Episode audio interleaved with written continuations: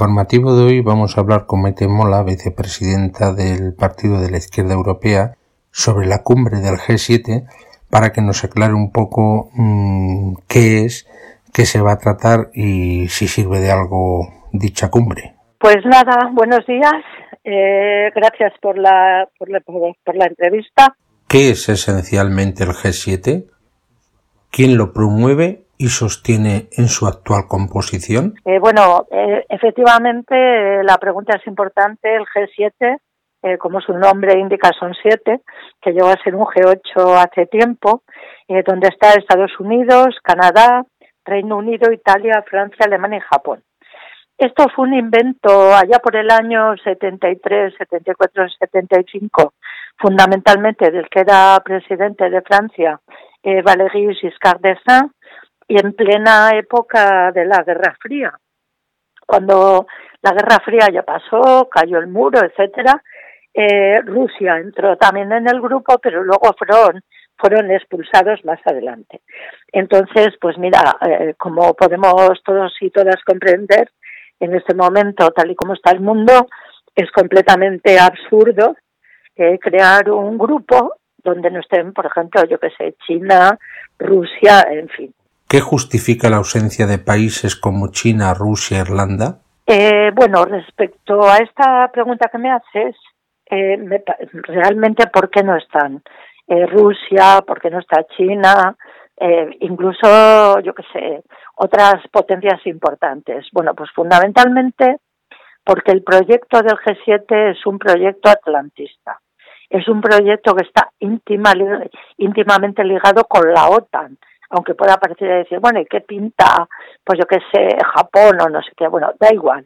Es un proyecto eminentemente capitalista. Aquí hay un problema bastante importante con la Unión Europea.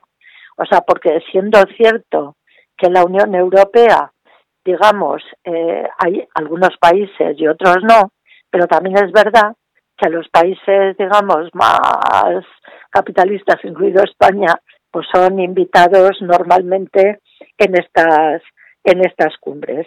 Dado que gobiernos como el de Estados Unidos e Italia están defendiendo en este momento el cierre de fronteras y la defensa de sus intereses nació alas por encima de cualquier otra consideración, ¿qué podemos esperar de sus propuestas para luchar contra las desigualdades en el mundo? Bueno, ¿qué podemos esperar de una cumbre como la del G7?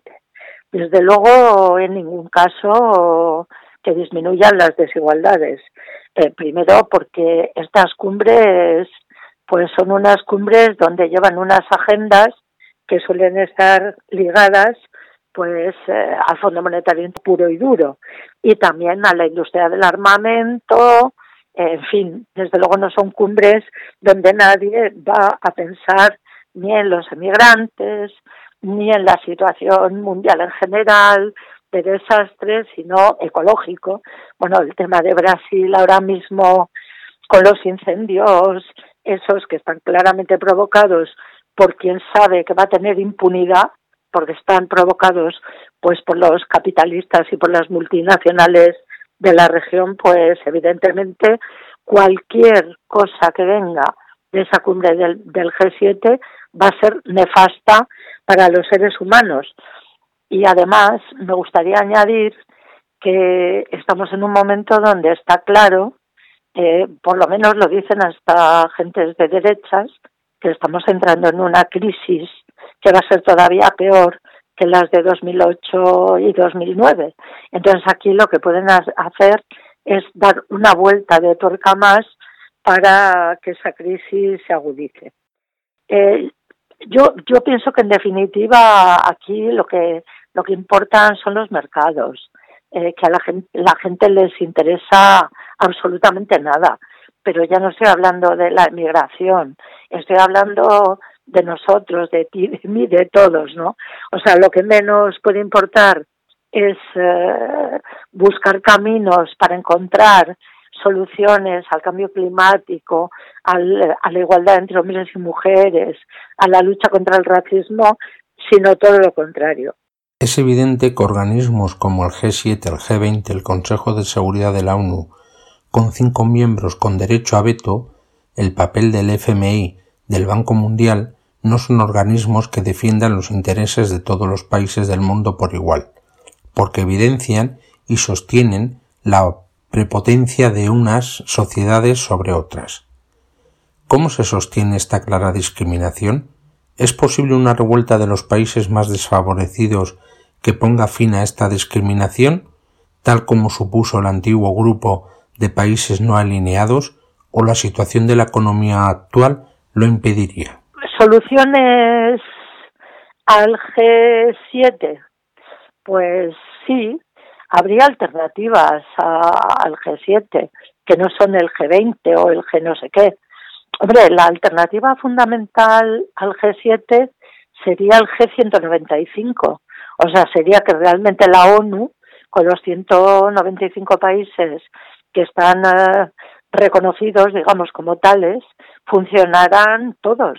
Porque ¿por qué siete países o veinte países o dieciocho o treinta y dos países van a tener que decir a los demás lo que tienen que hacer? Entonces, la solución sería eh, acabar con estos Gs, con estos grupos donde están, se suponen, por los que piensan por todos los demás y dar alternativas pues desde los pueblos más pobres a los más ricos, en fin, alternativas fundamentales, cosa que el G7 no va a hacer. Eh, ¿Qué estamos proponiendo nosotras y nosotros? Eh, no solamente desde los partidos políticos, que es importante, el Partido de la Izquierda Europea con sus 35 partidos lo trabaja, el Partido Comunista Francés, la France Insoumise, eh, Izquierda Unida tanto a nivel de País Vasco como a nivel de Navarra, etcétera, sino que es súper importante el, el papel fundamental que están haciendo los movimientos sociales y los sindicatos. Va a haber figuras importantísimas en la contracumbre. Y sí que la contracumbre tiene propuestas.